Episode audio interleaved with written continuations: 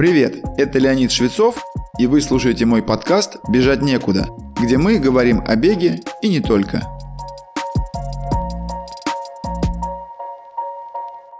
Если вы бегаете регулярно и интересуетесь, какие упражнения надо делать бегуну помимо собственного бега, мимо вашего внимания не мог пройти факт, что нужно развивать мышцы корсета тела. Их иногда называют мышцами кора.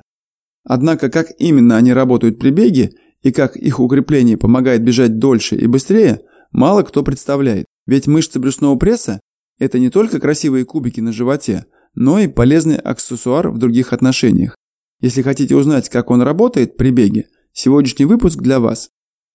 Прежде всего, надо понимать, что на передней брюшной стенке есть четыре мышцы, относящиеся к мышцам корсета. Это прямые мышцы живота, наружные косые, поперечные и внутренние косые. В совокупности они представляют то, что называется брюшным прессом.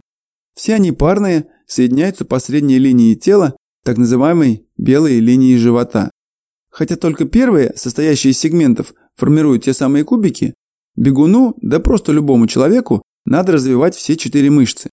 Ради справедливости скажу, что корсет тела включает также и мышцы спины и глубокие мышцы живота, находящиеся позади органов брюшной полости. Но сегодня речь о прессе.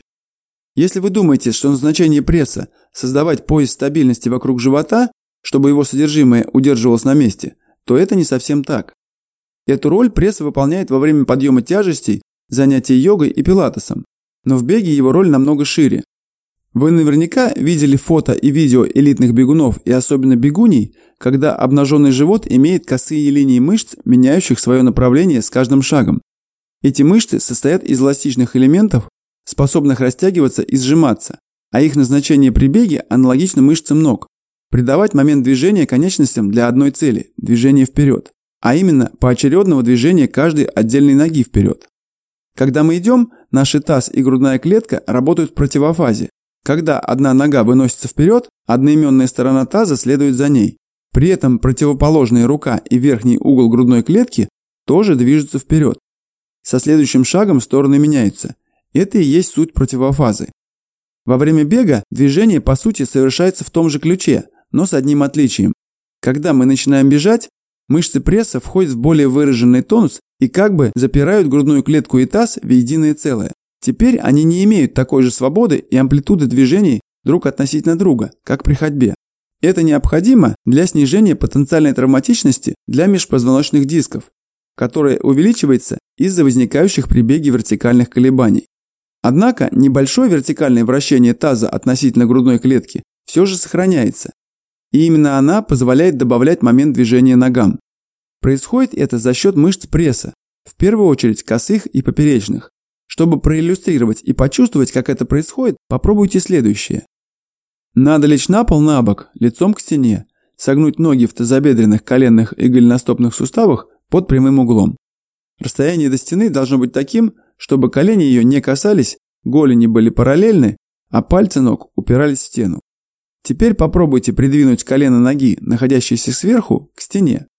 Это не получится сделать, если пытаться только дальше сгибать ногу в тазобедренном суставе. Вы сможете приблизить колено к подбородку, но никак не вперед.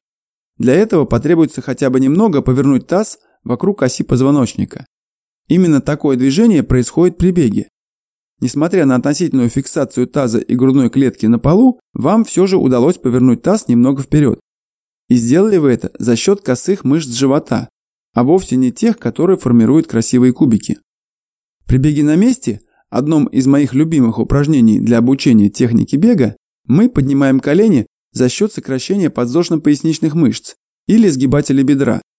Однако это не продвигает нас вперед, точнее продвигает, но только за счет того, что мы опускаем голень под колено, находящееся впереди.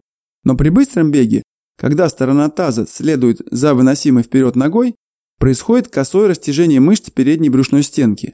Когда амплитуда этого растяжения достигает максимума для данной конкретной длины шага, нога сзади покидает поверхность опоры. В этот момент растянутые мышцы живота действуют как резиновый жгут. Они начинают тянуть противоположную, то есть находящуюся сзади сторону таза вперед, таким образом придавая дополнительный момент движения этой ноге. Такое действие обеспечивается как сухожильным компонентом брюшного пресса, так и мышечным. Причем первый имеет место без метаболических затрат, то есть только за счет эластических свойств тканей. Надо заметить, что специально совершать вращательные движения тазом вокруг вертикальной оси не только не нужно, но и может оказать вредное влияние. Стремление принудительно добавить мышечные усилия для вращения тазом будет не только увеличивать ротационную нагрузку на позвоночные диски, но и неоправданно удлинять шаги и уменьшать каденс. Гораздо полезнее и важнее будет направить усилия на укрепление мышц корсета, и в частности брюшного пресса. Как можно догадаться, следует выбирать упражнения не только и не столько на прямые мышцы живота, а на всю группу в комплексе. Начать можно с обычных статических упражнений, к которым относятся различные виды планок и ягодичный мост. Они выполняют роль базовой подготовки мышц корсета к дальнейшей работе над ними. Но поскольку бег является динамичным упражнением, к тому же выполняемым в вертикальном положении тела, то для беговой специфики надо добавлять вариации в движении. Например, к планкам добавить подъемы рук и ног, причем чередовать их в процессе одного упражнения. Популярным упражнением является обычное скручивание на спине, но выполняемое так, что вперед идут одновременно разноименные рука и нога. Поочередное вытягивание разноименных руки и ноги в положении на четвереньках. Это третье простое упражнение, которое могут выполнять бегуны для той же цели. Только в нем акцент делается на заднюю группу мышц тела, а мышцы живота подвергаются обычной растяжке. Но есть упражнение, которое, пожалуй, отвечает специфике бега в наибольшей степени, поскольку оно выполняется в вертикальном положении. Признаюсь, я о нем не подозревал и сам никогда не использовал, но наткнулся на него при подготовке материала к этому выпуску. Правда, не каждый сможет практиковать его в спортивном зале, зато можно сполна отдаться ему в домашней обстановке. Это упражнение – латинские танцы. Если просто представить его или найти видео, то легко догадаться, что танцующий совершает движение торсом и бедрами в разных плоскостях, при этом не подвергая тело вертикальным колебаниям, что является важным элементом безопасности. Такой танец способствует не только укреплению мышц живота, но и улучшает владение ими, то есть обычную координацию. Если же набраться смелости и записаться на небольшой курс, то это увеличит эффективность упражнения. Главное, потом не уйти из бега в танцы, если данное занятие вам понравится. С вами был Леонид Швецов и подкаст «Бежать некуда». Как я упоминал ранее, Сейчас я тренирую любителей в рамках своей школы бега, где мы работаем над техникой бега и готовим к любым забегам вплоть до ультрамарафонов. Ссылку на школу вы можете найти в описании выпуска или написать нам в Телеграм. Присоединяйтесь к нашей группе ВКонтакте или Телеграм-каналу, там много полезного.